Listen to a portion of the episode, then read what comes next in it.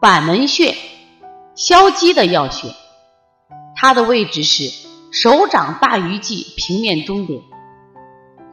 拿手摸的时候有一个筋斗，如果用力刺激，有酸麻胀的感觉。操作方法可揉、可运、可推，功效是消食化积，导致健脾和胃止呕。